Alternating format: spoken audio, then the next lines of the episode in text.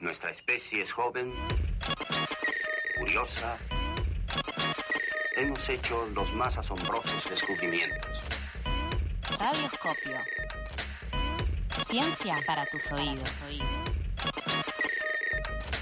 Hagamos un muy sonoro experimento.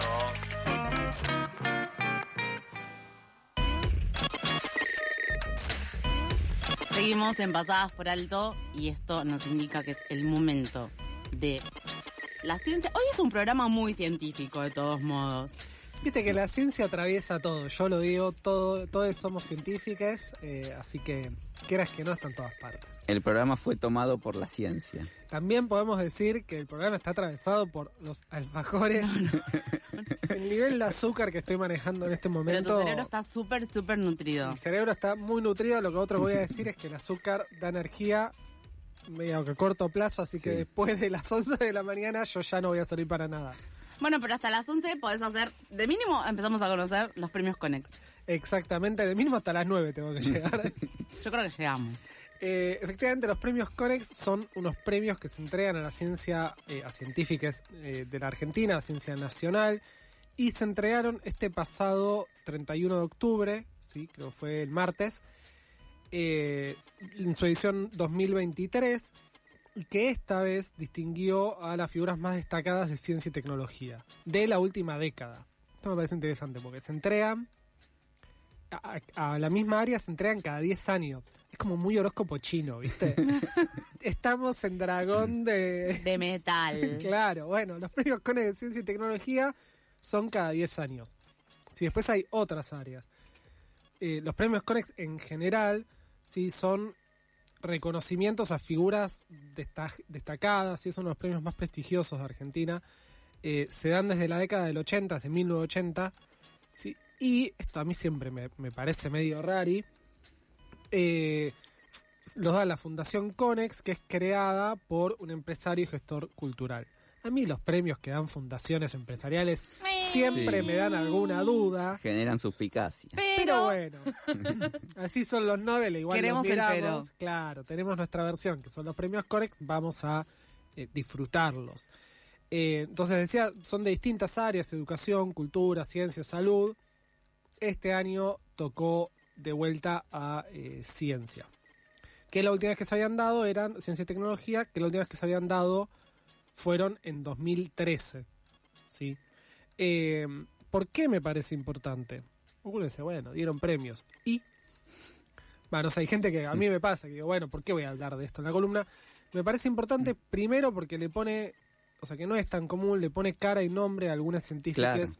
De la Argentina, sí, de los más reconocidos. Y al trabajo, no solo a la persona. Claro, y digo, tanto, reconocidos tanto acá como, como en el exterior, muchos son referencia internacional. Y muchos de sus trabajos también, esto digo, la ciencia está en todos lados y estos premios vienen a confirmar un poco eso.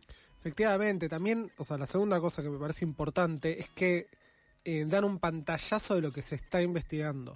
Y me gusta esto de que sean cada 10 años, porque te da un pantallazo, o sea, de la trayectoria, no es como, no es como, mm, digo, a veces sucede que, eh, digamos, en, en- en medios de comunicación, en diarios, acá no lo hacemos tanto porque, bueno, requiere un ritmo, pero es como la cosa, la novedad. El cortoplacismo. Claro, le- sí, o, o lo que sea, viste, como Sí. que está de moda, como bueno, no sé, descubrieron la cura para el cáncer otra vez. ¿viste? Como que, la cura para el como que se premia el proyecto y como que se le da cuerda para que se desarrolle ese proyecto y no, como decís, la novedad o el descubrimiento, la cosa instantánea. Claro, y da un panorama de, efectivamente del trabajo científico, de lo que toma hacer un descubrimiento, de lo que de cómo se definen eh, áreas o ramas de estudio. ¿sí? Y en ese sentido, me parece que está muy involucrado con las políticas científicas, ¿sí? con políticas científicas de verdad, no una motosierra, ¿sí? políticas científicas de verdad. Como ya hemos... Veníamos re cautelosos, re cautelosos, Ah, pero viste- veníamos hoy, Claro, todos ya- endulzaditos. Hay un trabajo importante de ingeniería en hacer una motosierra. ¿no? Claro, yo banquineo rápidamente. Necesita más azúcar, Rolo. De hecho, me- quiero marcar el paralelismo. Ya hemos hablado en la columna hace, hace un par de semanas del Plan Nacional de Ciencia 2030. Entonces, si uno piensa en un plan que defina ¿sí? eh, desafíos o áreas para abordar de manera científica o con descubrimientos científicos hasta el 2030, lo importante que es estar, digamos, todo el tiempo, bueno, cosas como estos premios que te permiten ver, bueno, en qué se viene trabajando, Claro. cuáles son los avances. Y aparte también has hablado en alguna otra columna lo que son los tiempos de la ciencia que eh, lleva, no es algo instantáneo, sino que lleva determinado tiempo, determinados años hacer algún tipo de comprobación o algún tipo de, de, mm, de reafirmación en algo que estamos investigando, que queremos comprobar. Entonces necesitamos ese, ese lapso de tiempo, necesitan los científicos, mejor dicho. Sí, y lo otro que necesitamos, que también por eso está esta columna y por eso me parecen importantes los premios, es involucrarse. Digo, me parece que, que, que es, digamos, es un área que es un servicio, en cierto sentido, a la sociedad, digamos, que hace un aporte a la sociedad importante. Y la solución no es decir, ah, bueno, yo no sé lo que están haciendo, la famosa, no, lo voy a tirar. Ah, ¿qué están haciendo con mis impuestos? Bueno, hay que involucrarse también de... Vine re picante. No, El eh, azúcar lo puso áspero. por eso mi mamá no me No te dejaba. vamos a dar más cosas dulces hasta después de las nueve, Rolo. Yo conté que no, no guardo golosinas en casa, porque me, me vuelvo así como, como, como mucho ansiedad, entonces las dejo en la casa de mi pareja. Digo, tenés las vos, yo cuando quiera voy hasta tu casa y me como. Si no, así estamos. Eh, entonces, decía que lo importante es involucrarse desde el conocimiento para efectivamente, bueno, pues uno, digamos, hay maneras de influir en eso también. Eh, volviendo a los premios, entonces se entregan, dijimos cada 10 años, este año tocó eh, de vuelta a ciencia y tecnología, y son 20 disciplinas vinculadas a ciencia y tecnología. Sí, son 20, 20 áreas, matemáticas, física y astronomía, eh, ciencias de la Tierra, físico-química y química inorgánica, paleontología, bla, bla, bla, son 20. Y este año se sumó de manera excepcional la número 21, que es pandemia COVID-19. Sí, un premio específico a la gente que hizo avances en esa área. Los galardones más relevantes, o sea, los premios más relevantes que se, entre- que se entregan, tienen unos nombres muy berretas, lo tengo que decir. Yo banco los premios Conex, eh, pero me, me- me dan gracia un poco que son premios Conex de brillante, de platino, y después tenés de honor, menciones especiales y menciones especiales a las trayectorias. Los nombres son malísimos. Muy Martín Fierro. Es como que te diga, te ganaste el premio Conex Infinito Punto Multicolor. ¿Entendés? Para- Infinito punto rojo. Claro, infinito punto rojo. Y tenés ahí, tenés las distintas categorías, como el mío es más mejor que el tuyo. Vamos cambiando el, el color del punto. claro. Punto rojo, punto verde. Eh, y lo que sucede, los platinos son en las áreas, por ejemplo en matemáticas, entregan los, eh, varios premios platinos y de esos, se- digamos, de todos se saca, de los platinos se sacan los brillantes, que son, eh, este año lo ganaron dos personas.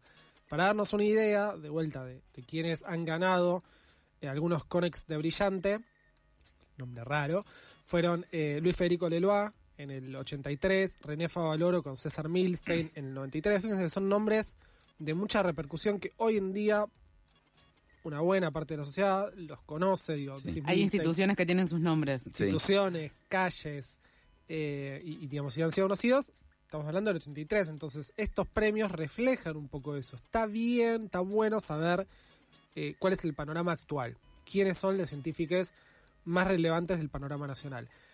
Caffarelli y Mirta Rosas en 2003, Kornblit, que es el del famoso No está bien, está mal, y Maldacena, que es un físico muy conocido, en 2013. Este año los premios fueron para Sandra Díaz y Gabriel Rabinovich. Dato, los dos son cordobeses. Gabriel Rabinovich, que yo en la facultad lo conocía como Gaby Rabi, eh, hace, eh, docente, hace muchos años ya trabaja acá en Buenos Aires. Los dos son referentes a nivel tanto nacional como internacional. De Gabriel Rabinovich ya hemos hablado, sí, un poco es investigador de CONICET, director del laboratorio de glicomedicina, y, o sea, hemos hablado porque hemos hecho una columna sobre Galtec, que es una plataforma Sí. eh, de base biotecnológica que salió, se lanzó este año, muy importante.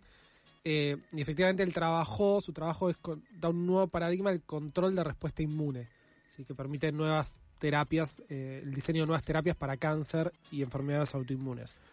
Busquen esa columna, está en Spotify, Sí, sí, profundicen. Hoy vamos a hablar de los premios y me interesa enfocarme en Sandra Díaz. No hemos hablado de ella todavía, pero Sandra Díaz acá ya me hace corazón. Yo hago corazón Pablo, si no la conoces No, cara, no- vas a hacer no corazón. tengo el honor. Sí, vale la pena Eh, dedicarle un tiempo de investigación. Estuvo, circuló mucho por las noticias porque ha venido eh, cosechando premios internacionales o, o puestos de importancia, de relevancia internacional. Vamos a recordar estas cosas. Son importantes, digamos, serían importantes, eh, digamos, la ciencia es importante aún si no estuvieran estos premios internacionales, porque Claro. permiten una soberanía del conocimiento a nivel nacional. Pero esto también nos muestra que la ciencia argentina es de gran calidad. Y viene de la universidad Y pública. viene de la universidad pública, lo dijo Sandra en, en su discurso cuando recibió el premio. Sí, ella es investigadora también de CONICET en el Instituto Multidisciplinario de Biología Vegetal y trabaja en un área, si ya haremos una columna específica porque para mí es muy interesante, que es el campo de la ecología vegetal y fue pionera en el desarrollo de un concepto que es la biodiversidad funcional vegetal. En lugar de enfocarse solamente por características eh, fisiológicas o fisonómicas de, de- de- de los vegetales, digamos, las plantas, se enfoca a nivel ecológico por la función que cumplen. Es un abordaje eh, diferente, sí que cubre de una manera global, un espectro global de, de los ecosistemas, ¿no? Que hemos venido hablando, de una Sí. visión ecosistémica. Eh, ahora, Sandra Díaz, ella en, en su discurso también decía que no imaginaba, cuando empezó, que iba a estar recibiendo un premio como este alguna vez, y entre otras razones es porque, digamos, esta área, el área de la ecología, hace poco tiempo que, que, que cobró tanta relevancia, ¿sí? O sea, hasta entonces era una disciplina un poco menor, de hecho, Sí, nunca se, como que nunca se le dio mucha bola a la porque. Argentina tiene un peso muy fuerte en lo que es biología molecular, que está bueno porque tiene a Leloa, tiene a Hussein, no son premios, a Milstein, tiene una escuela muy amplia en eso, y a nivel mundial siempre era como, como la hermana menor de la biología, era la ecología, y efectivamente cobra cada vez más peso, y tenemos una persona de mucha relevancia, vale la redundancia, internacional, que es Sandra Díaz, por eso el, el- el premio Conex de Brillante, uno de los dos es para ella. Y recordemos que ecología es un campo de la ciencia, no es lo mismo, no, no es por hablar mal de nada, pero no es lo mismo que ambientalismo. Porque uno dice, uy, estos ecologistas. Ecología es un campo científico muy relevante, muy importante y cada vez más. Una visión general. Eh, entonces, hasta acá, lo que fueron los premios, le puse quizás mucho énfasis, puede ser el azúcar. Está re bueno. Queremos así. la columna de Sandra. Queremos la columna de Sandra, efectivamente. Eh, la armaré porque la verdad que a mí me estoy trabajando un poco en el área ahora también, entonces cada- ya me gustaba de arte, imagínate ahora. Y ella es muy clara para, para transmitir conocimientos, es clarísima. Es muy cra. Lo tengo, lo vamos a poner en esos términos. Ella es muy cra, la escuchás y te sacás el sombrero. Re. Pero nos vamos a ir eh, con otra cosa. Nos vamos a ir, esto los premios se entregaron en el C3. Agenda. Nos vamos a ir con agenda para hoy, hoy, hoy, viernes 3 de noviembre, de 19 a 24 horas. eh, se larga con entrada libre y gratuita la Noche de la Ciencia Argentina. Bien. Que si han ido alguna vez, digamos, es una, mm, una movida similar a la Noche de los Museos, enfocada en este caso en ciencia y tecnología, para conocer más sobre ciencia de primera mano. ¿sí? Eh, es la primera edición, participan observatorios, centros de investigación, universidades, museos de distintas partes del país. Acá en la ciudad de Buenos Aires está el Centro Cultural de la Ciencia, sí que es eh, Godoy Cruz y Paraguay, el barrio de Palermo. Yo recomiendo mucho ir si tienen tiempo porque el Centro Cultural está puesto muy arriba, tiene muestras muy copadas. Hay actividades como Hay para hacer. actividades, hay proyección de cine, hay eh, concierto de música, hay muestras digamos, eh, fijas, que- una que se llama Lugar a Dudas. Hay una sobre hongos que tengo muchas ganas de ir a ver porque es un tema que está muy vigente y están puestos de maneras muy entretenidas. Si tienen niñes, pueden llevarlos en otro momento. Si quieren llevarlos de 19 a 24, den un alfajor para que tengan el azúcar bien arriba. la Y se la, la pueden el azúcar bien arriba, claro, y ahí van a durar capaz que un poco más. Eh, así que lo recomiendo mucho si pueden darse una vuelta. Más propuestas, misma sede. Misma. Centro Cultural de la Ciencia, a partir del domingo 5 de noviembre comienza el Festival Cartón. Del 5 al 11 de noviembre, ¿por qué decimos como punto el Centro Cultural de la Ciencia? Porque ahí es la apertura. El domingo después pueden entrar a animacioncartón.com, buscar la programación del 5 al 11 de noviembre, un montón de actividades, muchas de ellas en esta casa, acá en Lambaré 873, en FM La Tribu. Va a haber proyecciones, va a haber charlas en los distintos lugares donde se desarrolla. Una cita re interesante también para hacer a partir es, del domingo. y es un planazo también como para que los, los niños se acerquen a, a la ciencia y que la conozcan de primera mano y como siempre dice Rolo, que todos somos científicos y, y que se despierte esa curiosidad en nuestros niños. Yo quiero una remera que diga todos somos científicos. Ay, la voy a planear. Nos vamos con eso entonces.